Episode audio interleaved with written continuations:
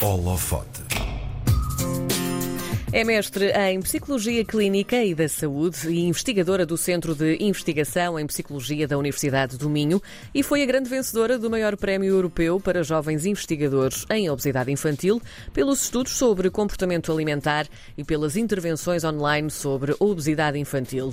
O galardão foi atribuído no 28º Congresso da Associação Europeia para o Estudo da Obesidade, a principal federação de entidades profissionais nesta área. No holofote de hoje, damos luz à investigadora Sofia Marques Ramalho. Olá, Sofia, bom dia. Bom dia, Sofia.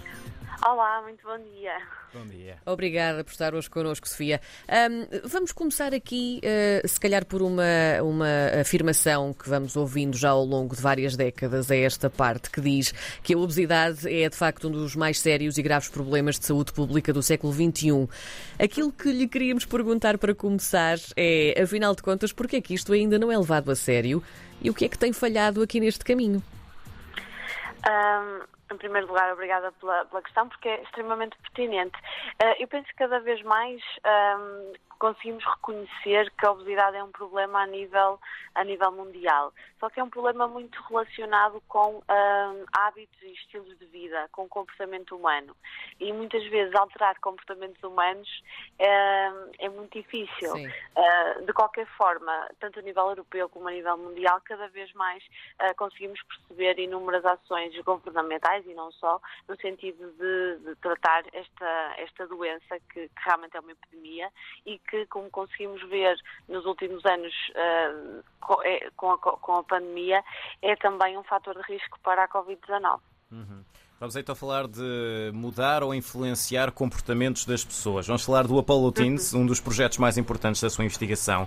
A Sofia usou o Facebook para influenciar os mais jovens a optarem por uma alimentação mais saudável. Fale-nos neste projeto, como é que isto, como é que isto se consegue? Como é que, como é que se influenciam os jovens? Então, a ideia principal é, uh, de alguma forma, aproveitar o tempo que os jovens já passam nas redes sociais uhum. e na internet para uh, vocacioná-los e redirecionar a atenção deles para a mudança comportamental, para mudar hábitos de vida e para serem mais saudáveis. O que nós tentamos fazer foi integrar esta, digamos assim, o Facebook como uma ferramenta mais atrativa para os adolescentes no tratamento hospitalar uh, da obesidade. E foi, de facto, muito bem acolhido por, por todos estes adolescentes, uh, especialmente porque eles tinham a possibilidade de todos, todas as semanas uh, seguir um programa de intervenção psicoeducacional, em que nós falávamos sobre diversos temas, com vídeos, uhum. imagens e também interação com outros elementos, um, com outros jovens que estão a viver a, a mesma situação que eles. Uhum. Estamos a falar de quantos jovens a participar nesta, nesta Apollo Teens? Nós tivemos mais de 60 jovens, uhum. mais de 60 jovens, sim. Uhum. a participar. E, e como, é que, como é que a Sofia os, uh, os encontrou? Onde é que, como, é, como é que formou este grupo? Nós um, trabalhamos em diversos hospitais da Zona Norte de Portugal. Uh, o, a maior parte do, destes jovens uh, foram recolhidos no Centro Hospitalar Universitário de São João e também no Centro Hospitalar do Porto, ou seja, tínhamos, dois centros de recolha. Um, part, efetivamente participaram mais de 60 jovens, mas nós abordamos uh, para cima de 200 adolescentes entre os 13 e os 18 anos de idade com, com esta patologia. Hum. Tenho aqui mais uma, uma, uma, dúvida em relação a este projeto, em relação ao Paulo Tines, que é uh, que hábitos é que eles tinham antes e para que hábitos é que eles mudaram depois? Portanto, uhum. qual foi a mudança prática que se encontrou nesses jovens? Muito bem, ou seja, o, o, Facebook era um tratamento adicional ao tratamento que eles já, tenham, que eles já tinham em, em contexto hospitalar. Uhum. E o que nós percebemos é que aqueles jovens, aqueles adolescentes que participaram no Apollo Teams, no final dos seis meses, uh, tinham uma mudança de hábitos alimentares, passaram a comer mais peças de fruta, ou seja, uh, passaram a ter hábitos mais uh, alimentares saudáveis, passaram a comer duas peças a três por semana para comer uma a duas peças por dia. Isso pode ter também um impacto um impacto significativo na, na saúde destes jovens.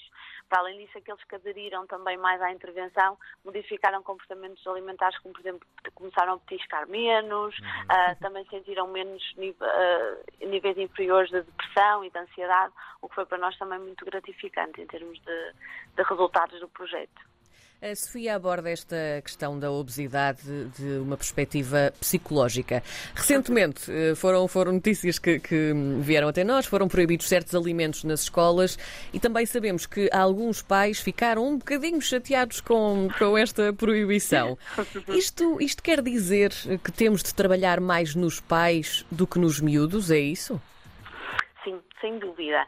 Uh, uma das, das ideias-chave do tratamento da obesidade infantil é que é um tratamento familiar.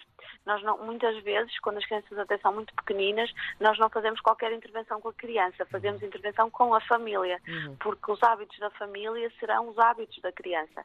Daí ser tão importante um, consciencializar os pais e informar os pais para que estes hábitos possam se alterar.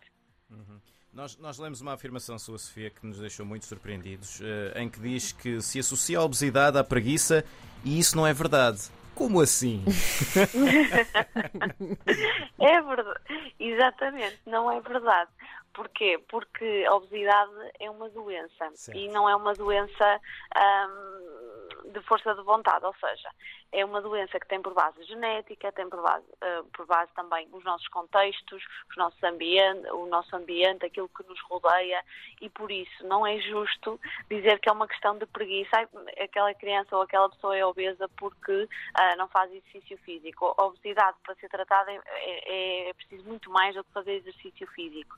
Preciso aqui toda uma mudança de contextos. Daí também uh, esta questão da, da mudança de, dos hábitos alimentares na escola, e também uh, as proibições de marketing infantil dirigido uhum. aqui a alimentos uh, dirigidos a esta faixa etária serem tão importantes, porque não tem só a ver com a criança ou com a pessoa, tem, também está muito relacionado com a sua genética e com aquilo, com o ambiente que, que a rodeia, que, que nós sabemos hoje em dia que é altamente sedentário, não é? É muito fácil Sim. aderir aqui às novas tecnologias e ficar horas sentado, seja no computador ou a ver televisão.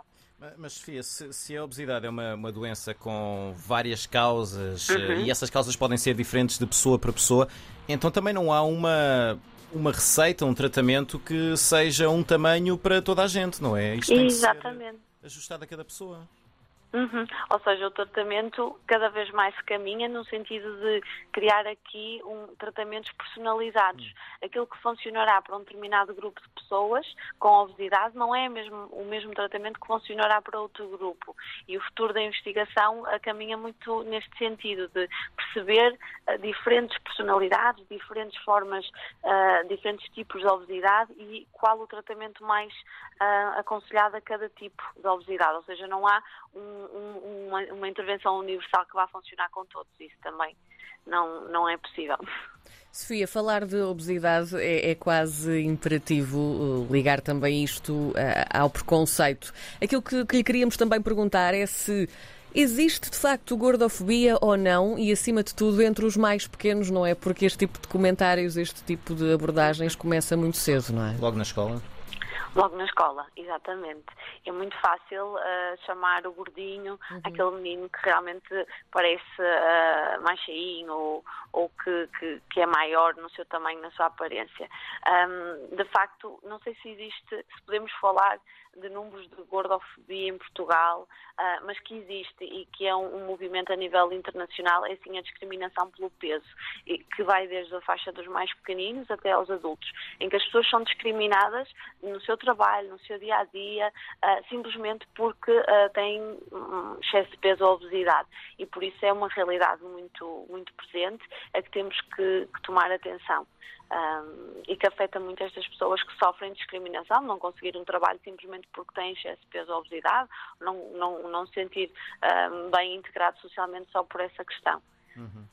Onde é que nós podemos traçar a linha entre uh, a saúde e, e, e, estar, estar bem fisicamente e a, a questão de, do, uh, do body positivity? Porque há muito. Uhum. É, é, é complicado hoje em dia uh, distinguir onde é, que, onde, é que, onde é que entra a saúde e onde é que já é preconceito.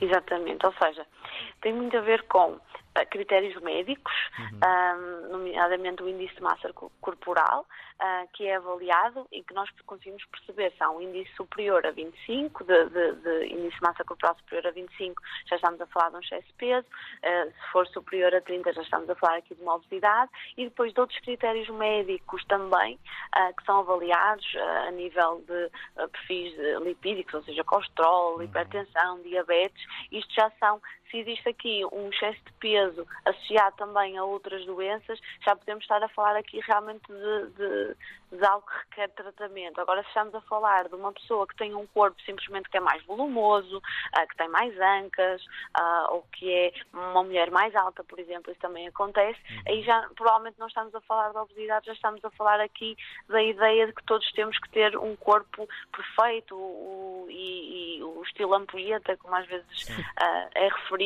que não é de todo o estilo de todas as mulheres. Existem muitos biotipos, formas muito diferentes um, que são programadas geneticamente para a acumulação de gordura e por isso nós não somos todos iguais. Uh, e, é importante traçar a linha realmente entre o que é um corpo diferente, mas que é bonito e que, que é uma questão. Exatamente, cultural, se, se, se, é a tendência ou não, e aquilo que é uma doença em que já existem aqui problemas de saúde associados. Sofia, para fecharmos, há que falar da Covid-19 porque veio também alterar muito dos nossos hábitos e das nossas rotinas. Um, isto alterou-se para melhor ou para pior nas casas dos, nas, casas dos portugueses durante este, este problema todo? então, o nosso grupo de investigação uh, publicou um artigo um, em que nós, uh, sobre a população portuguesa adulta, em que nós efetivamente percebemos que uh, o Covid veio aqui piorar os hábitos e os comportamentos alimentares dos portugueses em que realmente as pessoas passaram a comer mais, passaram a comer um, de forma emocional, ou seja, comer uhum. para gerir emoções uh, e, e, também a comer grandes quantidades de comida e a petiscar muito entre as refeições. Uh, por isso, de facto, a Covid veio aqui piorar os nossos comportamentos e os nossos hábitos alimentares, sendo, mais uma vez, uma área muito importante para intervir no futuro, esta área da, da obesidade e do excesso de peso. A Sofia Marques Ramalho foi a vencedora do maior prémio europeu para jovens investigadores em obesidade infantil, a nossa convidada de hoje no Holofote. Sofia, obrigado por esta conversa, vou dizer apetitosa. É verdade. Obrigada. Obrigada, Sofia. Muito obrigada.